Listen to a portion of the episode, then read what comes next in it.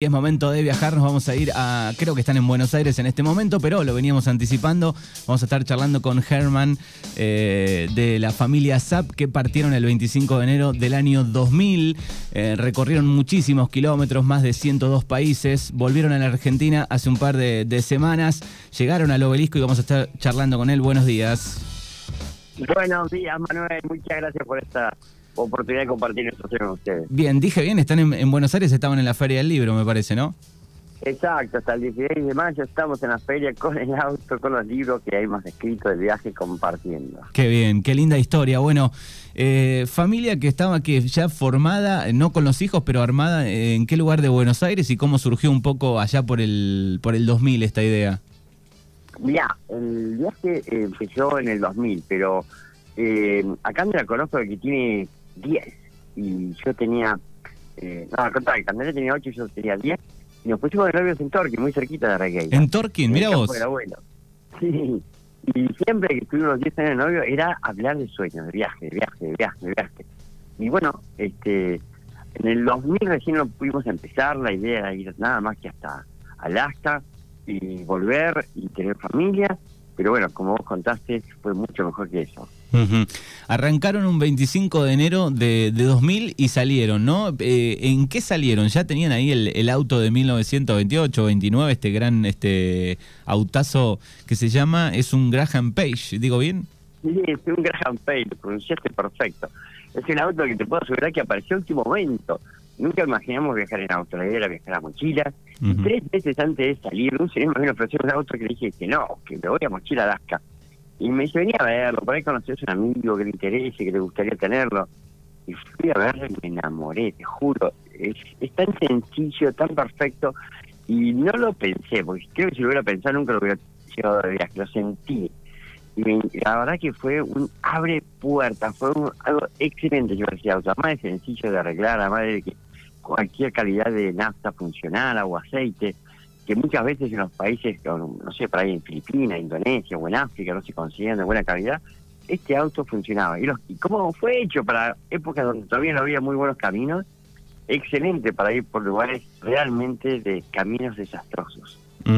Salieron eh, 25 de enero, ¿cuál fue el, el primer destino? Bueno, salimos de Buenos Aires, nos fuimos para Chile y de Chile, este, cruzando la cordillera por Mendoza, nos fuimos para el desierto de Atacama, de ahí, aunque estábamos al lado de Perú, nos fuimos a Bolivia primero, subimos a 4.800 metros de altura, en Tambo Quemado, y entramos a Perú, fuimos a Machu Picchu, en Ecuador construimos la canoa, bajamos el Amazonas, ahí nos fuimos a Brasil, desde hasta Manaus, y después entramos a Venezuela por la Gran Sabana, eh, pero fuimos a Colombia, aunque era un momento muy, muy difícil por la guerrilla en el 2001. Y en el entramos a, por barco eh, de Colombia a Panamá, y Costa Rica, Centroamérica, Estados Unidos, Alaska. O sea que... Pero de a- Alaska después no pudimos parar, ¿no? Sí, pudimos parar claro. y seguimos el viaje y nos fuimos para Eh, Australia, Nueva Zelanda. todos esos viajes que nombraste, digo, eh, eh, ¿cuánto tiempo? ¿Fu- ¿Fue la mitad del viaje o menos?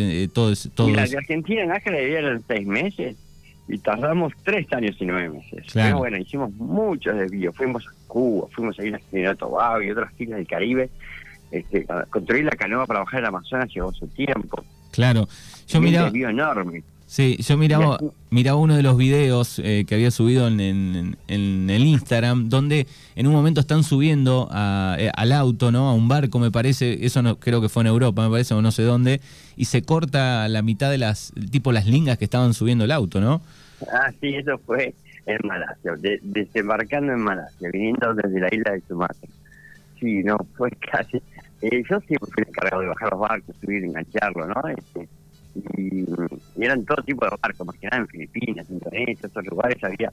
Por ejemplo, en Filipinas tiene 7.000 islas, Indonesia tiene 14.000 islas. Y este, íbamos de isla en isla y bueno, eh, los barquitos eran de madera, no no no muy apropiados para, eso, para este auto.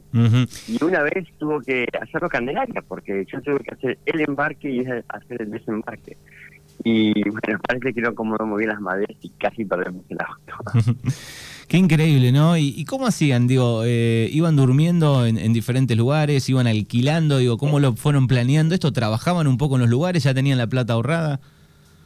Mira, lo más lindo del viaje fue estar en casa de familia. Eh, Mm. La cantidad de miles de casas de familia que hemos sido operados fue lo más lindo del viaje. Realmente, qué lindas familias, qué lindas costumbres, qué lindas culturas, qué lindas formas de, de- de trabajar, de rezar, de comer, de cocinar, de construir, de vestir. Tantas cosas tan. Tuvimos más de 2.000 casas de familias. Hindúes, musulmanes, budistas, tibetianos, eh, nombraros. Ahí estuvimos. Claro, o sea, Y- llegaban a un lugar y y, en la- y se presentaban, digamos, y bueno, buscaban tal vez una casa que, que les dé lugar, noche. Claro, la mayoría de las veces era espontáneo, ¿no? Las invitaciones porque en África, en Asia, en todos esos lugares, eh, o América cuando empezamos, que también había redes, eran, nos veían, charlar un ratito y después de un ratito invitarnos, ¿no? Pero en el país, en Europa, ya las redes eh, este, existían y la gente nos seguía mucho por redes, ahí las invitaciones eran más que nada anteriores a que llegáramos. Ujú. Eh, tuvieron este, varios, varios hijos en, en todo este viaje. Contanos un poco cómo se fue planificando, por lo menos pensando en el primero, bueno, ¿estaba eh, Candelaria embarazada o, o cómo surgió y cómo lo empezaron a pensar eso de, bueno, ¿qué hacemos con, con, con los hijos, no? Mira, nunca imaginamos que se podía viajar con hijos, por eso antes de tener hijos dijimos viajemos. Pero Claro. como empezamos a tardar tanto en el viaje, porque se llevaba tanto tiempo y era tan lindo, dijimos esto tenemos que compartirlo con alguien más. Y bueno, en Guatemala que quedó Candelaria embarazada, nació en Estados Unidos primero, en Carolina del Norte, se llamaba, se llama Nahuel Pompa. Después nació Paloma en Canadá. Después nació Wallaby en Australia, pero tenemos un argentino que se llama Tewe, y así que tenemos una combinación de pasaportes de todo tipo de colores. Y es re lindo viajar con la familia, porque crecemos todos juntos.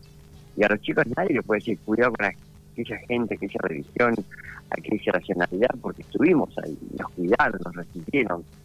Y bueno, es increíble cómo a los chicos del mundo les enseñan millones de cosas, saben idiomas sin acento, o saben de, de- de que los sueños se pueden cumplir, porque nacieron dentro de un sueño, crecieron dentro de un sueño. Claro.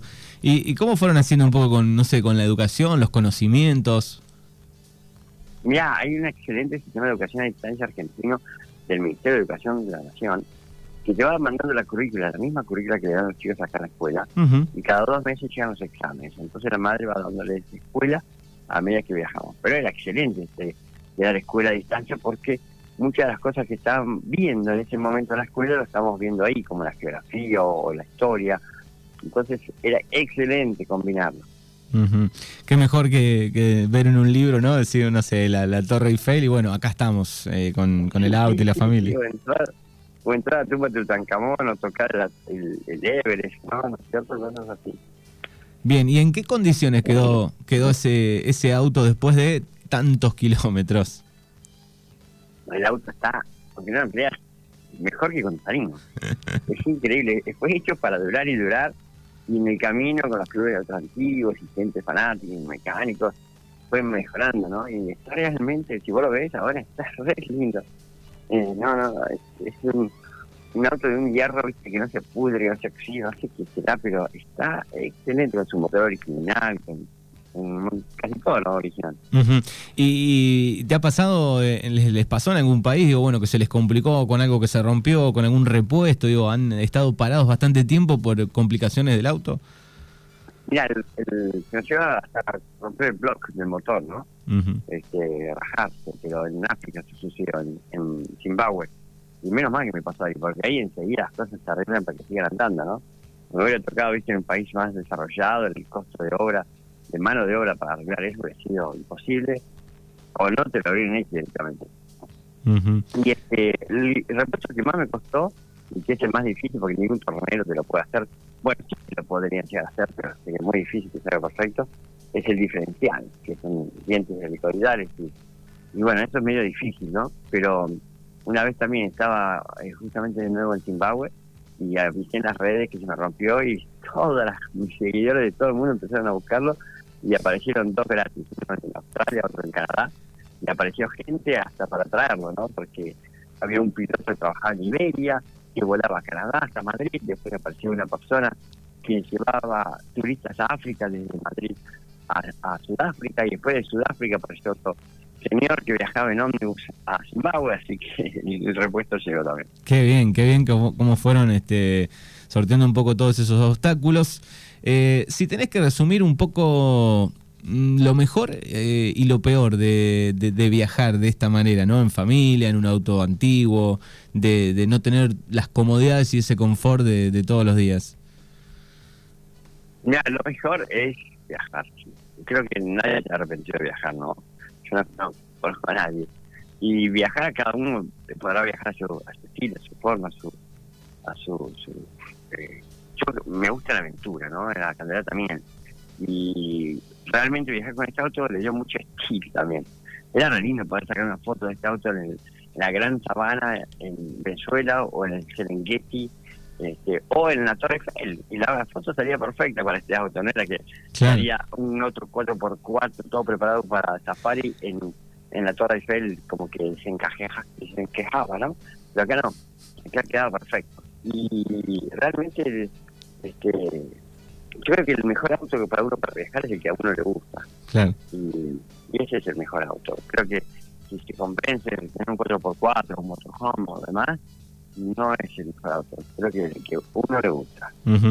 eh, leyendo algunas entrevistas, eh, es como que la gente colabora ¿no? con, el, con el viajero, sea la complicación que sea en cualquier lugar del mundo. Un poco más, un poco menos, ¿no? Pero Sí, el viajero es re malcriado, porque este, creo que estamos haciendo lo que todo el mundo quiso hacer, ¿no es cierto? Y eso ayuda muchísimo a, que sea recibido, ¿no? También hay hay hay una predisposición de, cuidar que es de, lejos, ¿no? Este, y realmente te puedo asegurar que nos han mal criado, nos han descuidado gente que hasta el país no podíamos hablar con ellos porque no nos entendíamos que teníamos que usar cada tanto viste el Google Translator en la computadora. Ahora los celulares lo tienen no pero en ese momento no. Y era re lindo este, esas miradas que nos miraban nos cuidaban nos recibían. De todos los eh, países que, conocieron, que fueron un montón, ¿no? Más de, de 102 países, digo, ¿cuál es eh, tal vez el, el que más eh, te impactó, el que más recordás? Uf, eh, me lo hiciste difícil, tenés que preguntarme cuál no me gustó. Porque realmente, este, cuando más viajas, como que las fronteras se te van borrando, ¿no? Y te vas sintiendo en casa, aunque sea tan distinto. Y realmente estás en casa, el planeta es toda nuestra gran casa. Y creo que no volvería, este, aunque fueron muy lindos, sería Japón mm. y Alemania, porque la gente no es feliz, como que no puede ser feliz, como que no estás bien está bien visto que seas muy feliz, tiene que ser como que tienes que estar preocupado, como que tienes que estar ocupado, como que no puedes estar disfrutando. No está bien visto. Entonces, este, a esos países no volvería. Vos lo, palpaste, lo palparon, digo, cuando estuvieron ahí, que Japón, por ejemplo, y Alemania eh, no, no pueden disfrutar de las cosas, del descanso, del viaje. No, tal cual, es que en Japón, por ejemplo, hay una educación de que vos no sos nadie para molestar a nadie, entonces no hay relación entre personas. Claro. Eh, si necesitas saber la hora y no tenés reloj, no molestes a nadie preguntando. La pregunta de otra manera, pero no molestes. y así, ¿no? Este, no hay, no hay interacción. Y en Alemania, la única manera de encontrar un alemán feliz era porque se había tomado una cervecita de más. Pero si no, no estaba bien visto. Y es lo que te lo digo, que mi papá es alemán, ¿no? Y mi familia, toda mi familia, pero este, al final estoy agradecido que mi abuelo se fue de Alemania. Claro. Bueno, y, y en algún momento dijeron, bueno, hasta acá llegamos y por qué. No, no es que acá llegamos y por qué, no, es que nunca, nunca sucedió, que fuimos a dar la vuelta al mundo y la dimos, entonces es como que eh, salís a, a, dar la vuelta, no sé, a la manzana y la terminaste de dar, ¿viste? No es que, uy, terminé de la vuelta. No, no, es, se acabó un viaje, pero se termina de viajar, ¿no? este, ahora queremos el año que viene, si Dios quiere, en velero. Ah, le van a entrar al barco. Sí, Bien, y, le pusieron fecha y bueno, y regresaron al obelisco. Yo por lo menos la noticia me los conocí ahí, hay un montón de gente viajando, ¿no? De, familias, uno se va enterando, digo, pero eh, ¿cómo, ¿cómo surgió la idea del obelisco?